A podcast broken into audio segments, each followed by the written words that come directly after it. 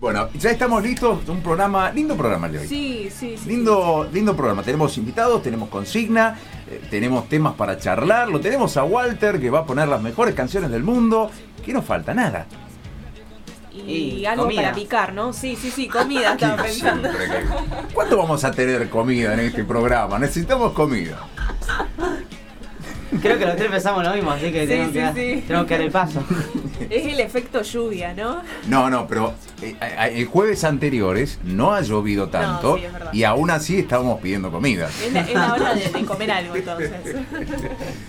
Bueno, vamos a contarle a la gente que está del otro lado qué vamos a escuchar hoy, qué, invitados vamos a tener. Sí, primero vamos a hablar un rato con Tomás Tizoco, parte de la selección argentina de tiro con arco. Ajá. Interesante deporte, ¿eh? Sí, es uno de los deportes que todavía no habíamos abordado a lo largo del, del ciclo del programa y está bueno, es, es muy interesante. Sí, ya lo vamos a escuchar. Después vamos a estar hablando con Mario Gianmaria, presidente de la Asociación Rosarina de Fútbol. Exactamente, que acaba de cumplir 116 años, son unos cuantos, eh, dándole un lugar a los futbolistas de la ciudad de Rosario. Muy linda nota esa, muy linda nota, eh, mucho para contar y para desarrollar. Y por último lo tenemos a Jeremías Salvo, presidente de la red de clubes, ¿no? Exactamente, exactamente, con un tema que no nos gustaría tocar, No, realmente. no. Pero creemos que es necesario charlarlo. Visibilizarlo. Exactamente, exactamente, porque si no le damos espacio, si no le damos lugar, va a seguir pasando y cada vez peor. Y no, nadie va a hacer nada, la gente no se entera tampoco, si no. Y, y es tan difícil para los clubes conseguir eh,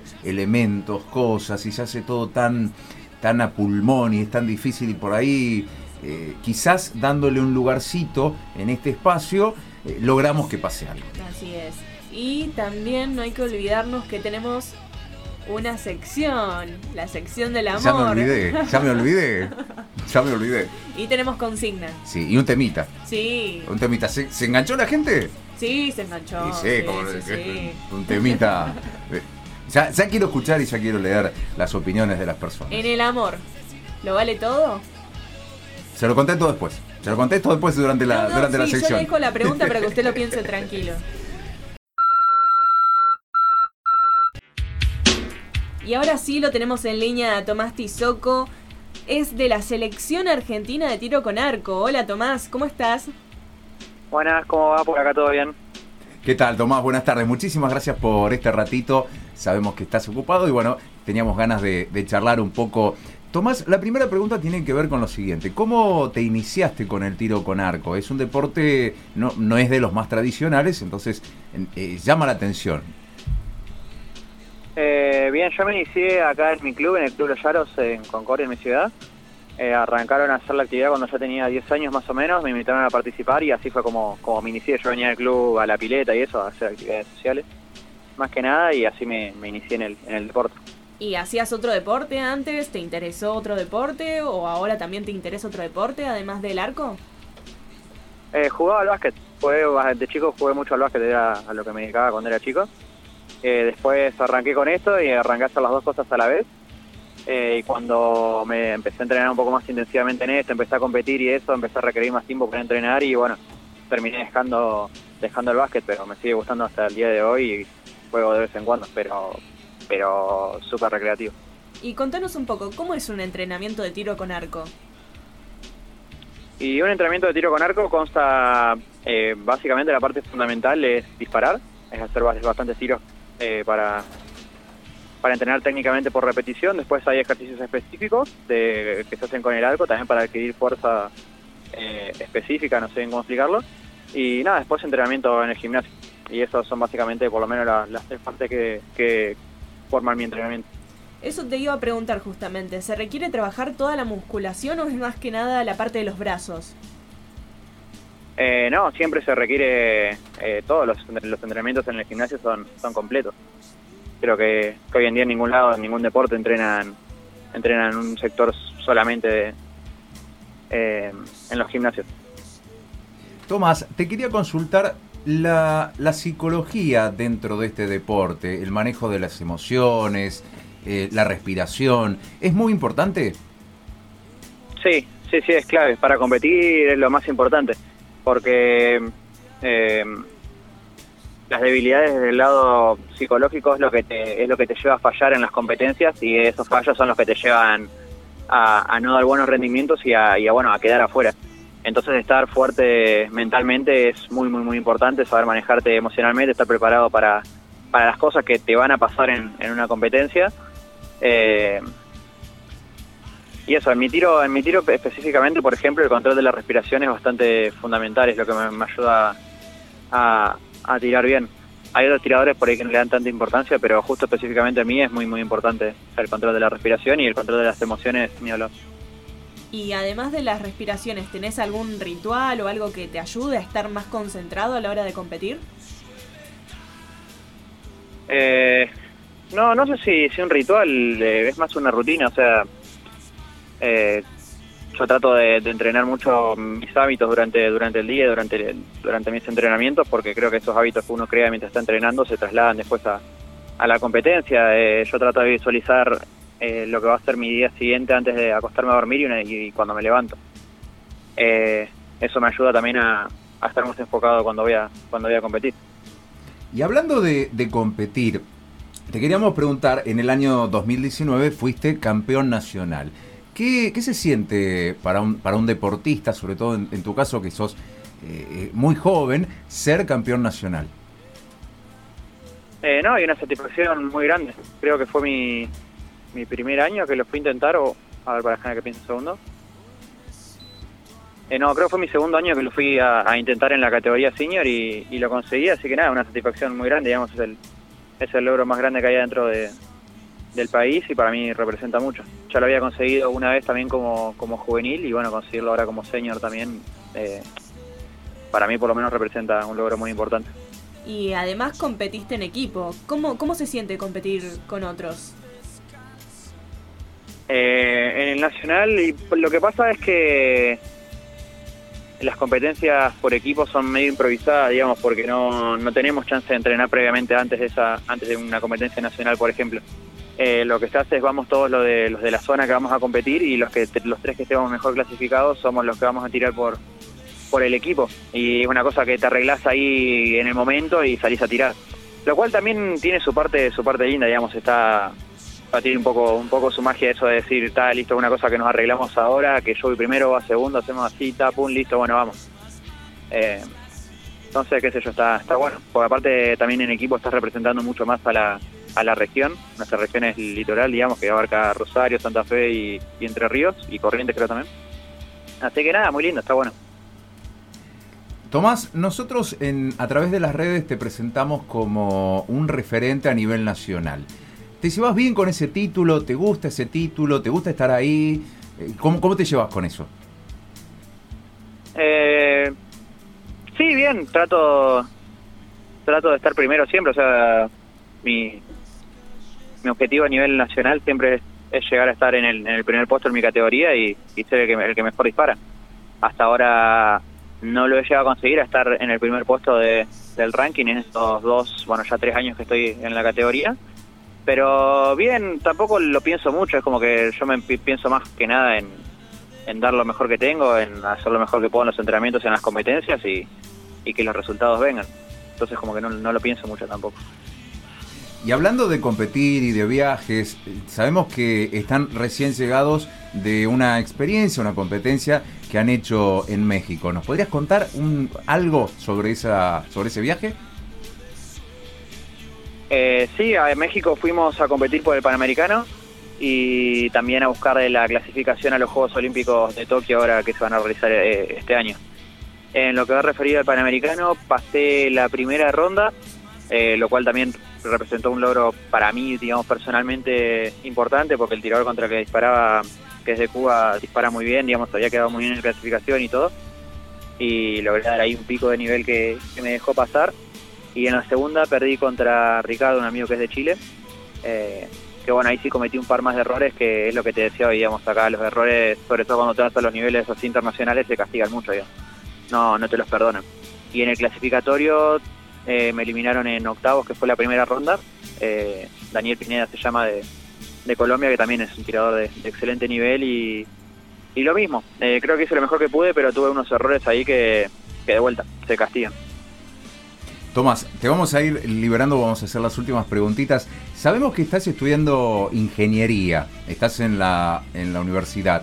¿Cómo conviven entonces todas las dimensiones, digamos, en la misma persona, el deportista de alta competencia, el estudiante, quizás el, amigo, el hijo? ¿Cómo, cómo haces para, para que todo eso entre en, un, en una sola persona? Eh,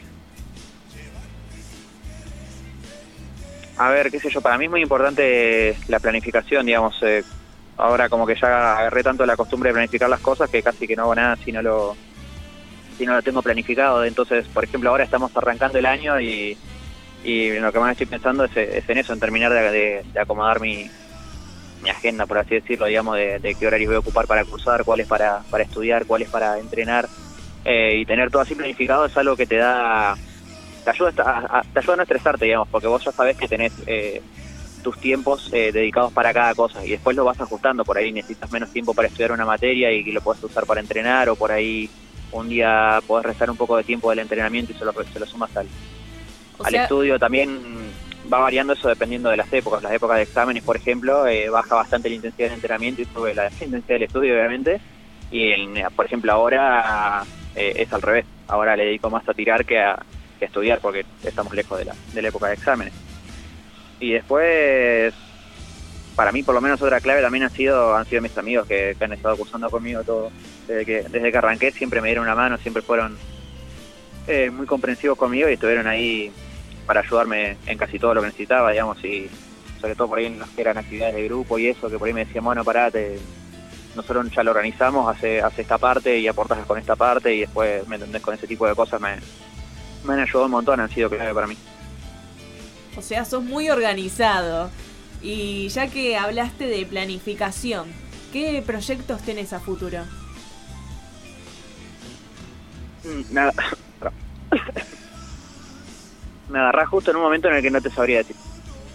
Porque mm, eh, estaba con un par de cosas en, en mente, pero también justo ahora, viste, con el que no se sabe si, si se volver para atrás con las medidas y eso, bueno, con, la, con las declaraciones que dio ayer eh, el presidente y eso hace que las cosas sean lamentablemente eh, inciertas. Eso ha sido lo, lo malo por ahí, malo, malo del año pasado y lo que viene siendo este año. Eh, es eso, la incertidumbre. Ahora parece que tenemos asegurado el los Sur del año que viene, entonces bueno, eso sería eso sería una, un objetivo. Eh, otro objetivo para mí era, era bueno, el que les comentaba hace un rato, de tratar de estar primero en el ranking este año, pero pero es que ahora no sé qué va a pasar con las competencias tampoco, entonces bueno, es un poco incierto, digamos, eso más o menos es lo que, lo que tengo en mente.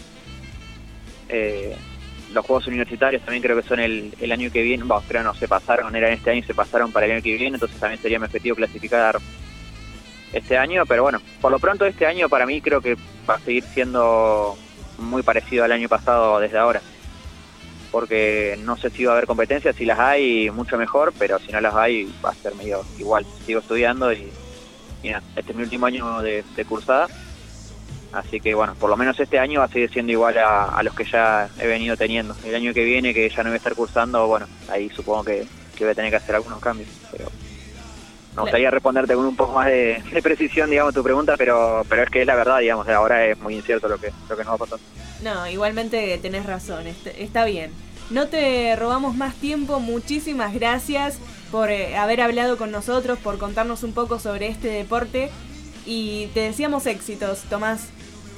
Nada, muchísimas gracias a ustedes por la invitación y cuando quieran, ya saben, estoy 100% disponible. Nos vamos a volver a comunicar más cerca de las competencias y seguramente vamos a charlar más en profundidad. Muchísimas gracias, Tomás. Es muy amable por este ratito. Perfecto, muchas gracias a ustedes, así que nada, cuando quieran. Un abrazo grande. Se llama Tomás Tizoco, es miembro de la selección argentina de tiro con arco y también pasaba por Deportivamente. Acá mi compañero me mira muy raro por el tema que está sonando. Claro, ¿e- e- ¿esta es la sección del amor? Sí.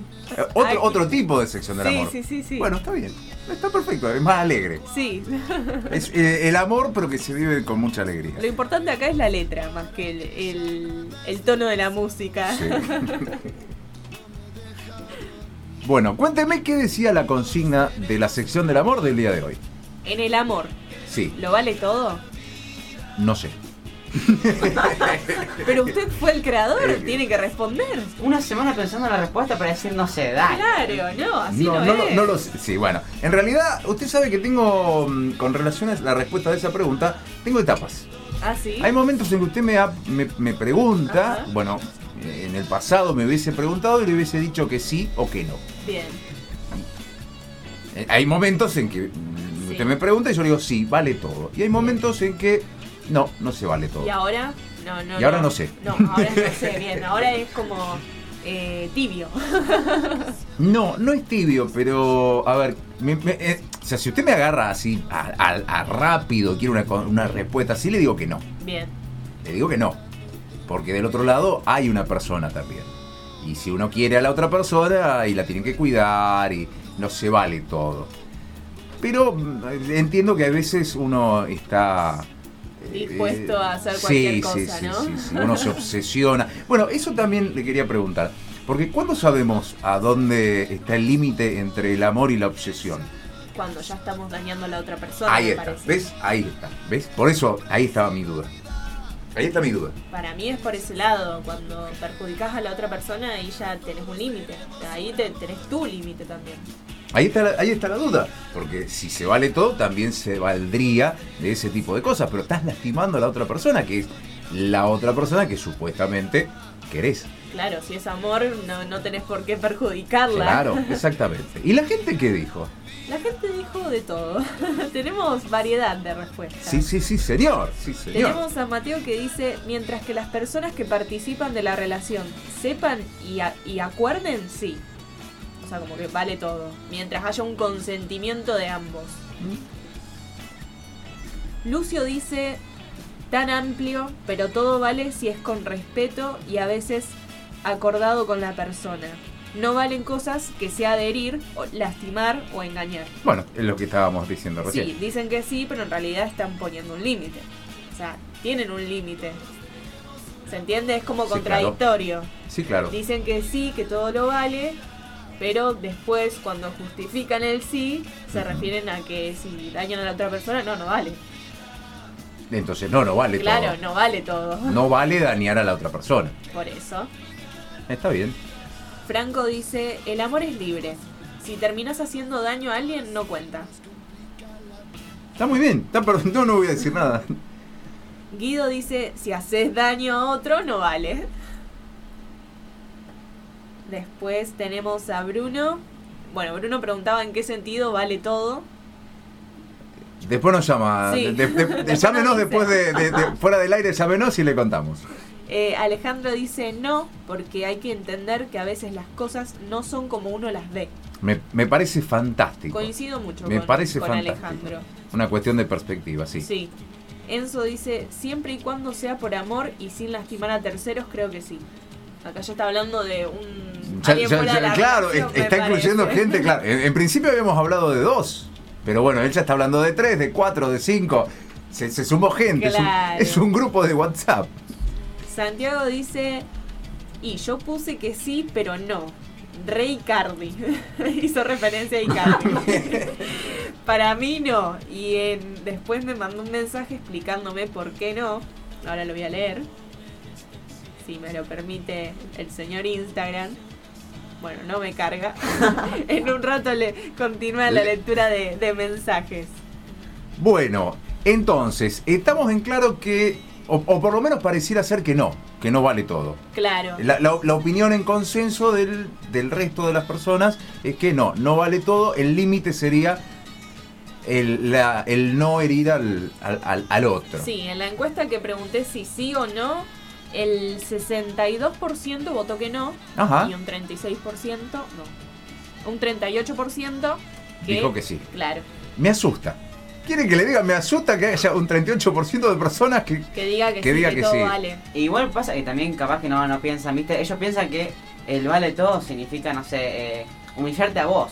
Pero sí, sin herir a la otra persona, ¿entendés? No piensan en la parte esa de que, bueno, vale todo, también vale herir a la otra persona en algunos aspectos, ¿entendés?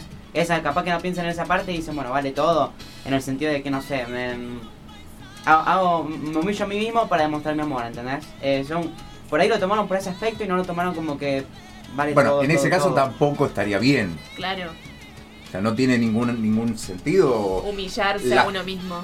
Pero sí, pero si pones vale No, todo. no, no, no, le entiendo, sí, sí, claro. Pero tampoco es sano, tampoco está bien. No, Lastimarse a uno, a uno mismo para ganar el, El amor del el otro. amor del otro o el cariño del otro. Es una locura. Claro, desde mi punto de vista tampoco, pero, pero hay gente que piensa así. Hay un 38% de que votó que, que sí, así que. No sé, imagino que lo toman por ese lado también. Ni idea. Habrá que preguntarnos por uno a todos.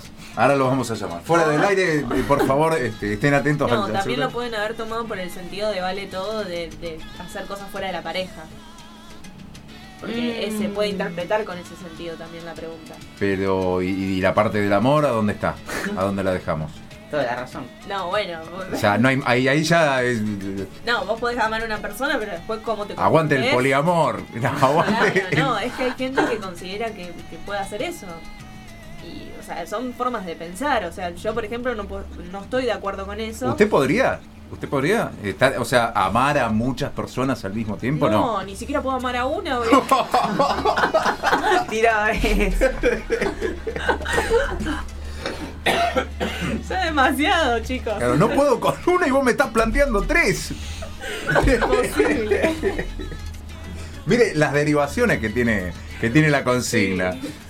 Bueno, no, yo la verdad que creo, me parece que con una, con una está bien. Sí.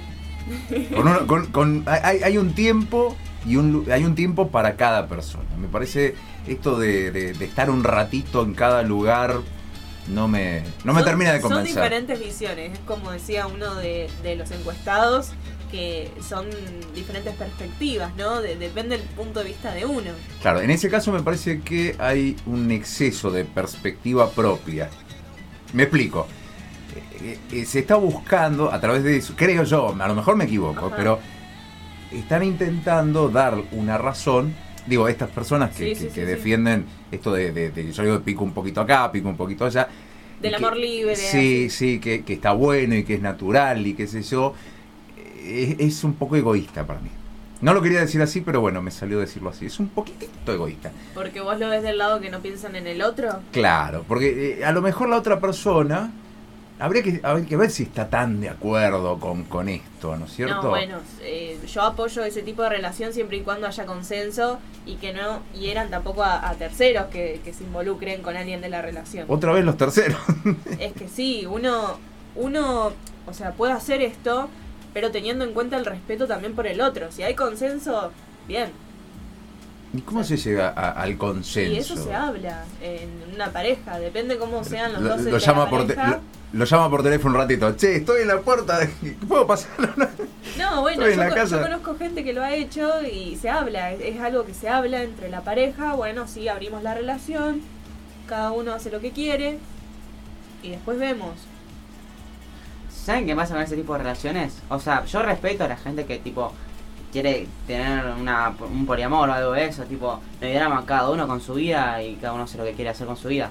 Pero yo de mi punto de vista no lo haría porque siento de que si, no sé, preferís estar con varias personas, eh, o sea, si, si vos decís, bueno, quiero estar con él, pero también quiero estar con él y con él y con él, es como, ¿realmente estás enamorado? ¿Realmente puedes estar en pareja? Tipo, es como, sí, por ahí no solamente, eh, por ahí puedes estar enamorado de uno y sentir atracción de otra manera por otra. Y bueno, decir, bueno, vamos a tener un poliamor, así estoy con este y me cojo a este, ¿entendés? ¿Cómo? ¿Cómo? ¿Cómo? ¿Cómo?